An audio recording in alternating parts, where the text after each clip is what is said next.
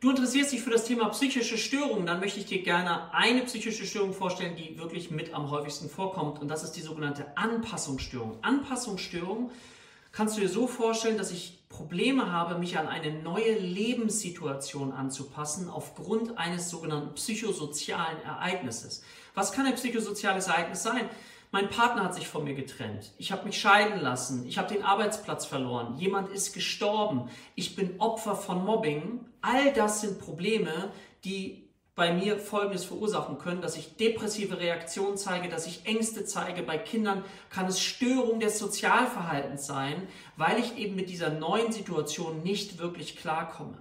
Und deswegen ist es ein Störungsbild, was relativ häufig vorkommt und wofür es gute Hilfe gibt und es eine gute Prognose hat. Wichtig ist es zu erkennen und sich dann jemanden zu suchen, der mir dann entsprechend auch dabei helfen kann, diese Situation zu bewältigen.